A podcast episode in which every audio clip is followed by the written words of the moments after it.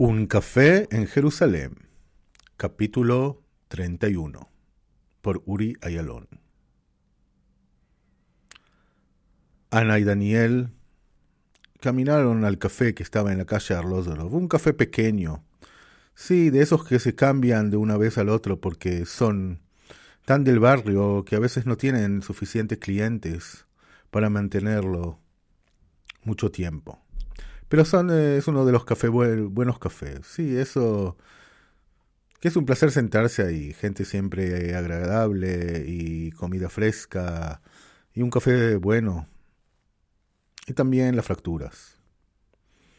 No es justo el café donde Ana y Daniel siempre se sientan, pero es otro de esos que hay que conocerlos.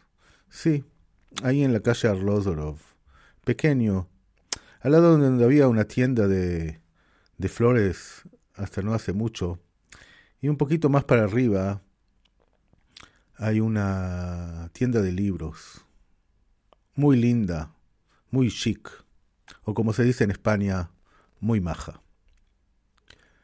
Se sentaron a tomar un café. Entonces, eh, ¿qué pasará? ¿Qué es todo este tema? preguntó Daniela a Ana. A Daniel le sonó el teléfono. Estaba Noah, escrito sobre su pantalla. Pensaba si contestar o no contestar. Contestó. Hola, Daniel. Soy Noah, ¿cómo estás? Bien, bien, mira, estoy en el medio de acá de una reunión, así que no puedo hablar mucho. ¿Qué puedo hacer? ¿Qué haces hoy a la noche? ¿Tenés ganas de ir a ver el cine? La verdad,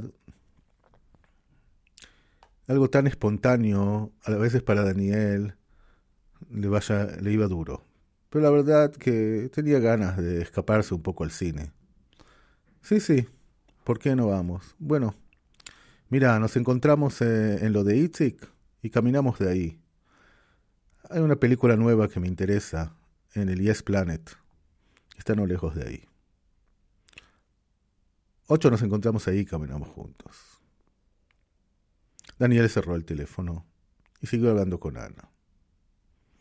Mira, le dijo Ana, lo que yo pienso, la verdad, es que puede ser que se trata de un tema de oro, pero puede ser que no. Fue muy raro, la verdad, que ese hombre pasó y nos vio a los dos. Yo vi cómo nos miraba y no se paró. ¿Pero qué querías? Que se pare y, diga, sí, yo te estoy persiguiendo a vos. Y entonces ahora que estás acá y ya tengo el tesoro, entonces eh, eh, no tengo que seguir eh, perseguirte. Sí, pero sabes que las cosas no son así, dijo Ana.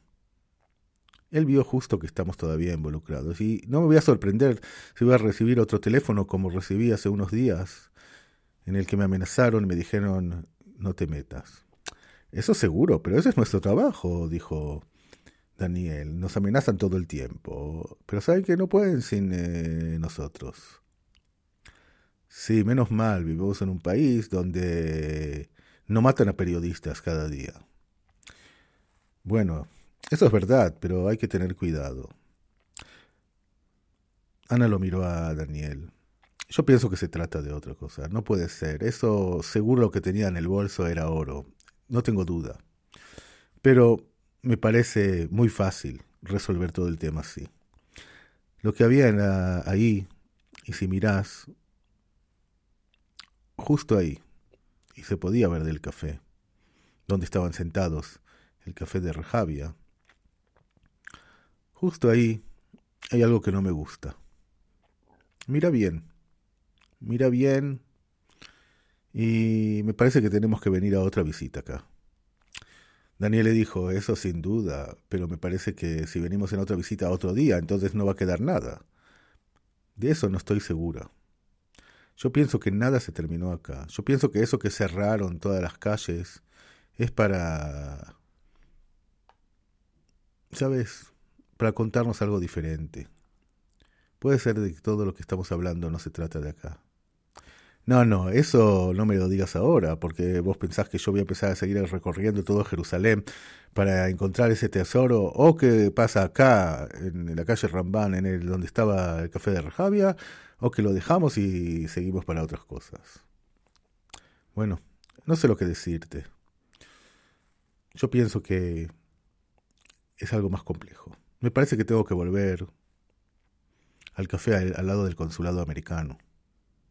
Parece que ahí están las respuestas. ¿Sabes qué? le dijo Daniel.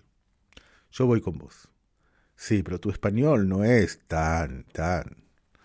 Bueno, no es tan, tan, pero cuando me vean con vos, entonces, eh, y ven que ya somos un grupo de gente, y no uno, puede ser que sea menos peligroso, y puede ser también que algo más salga por ahí.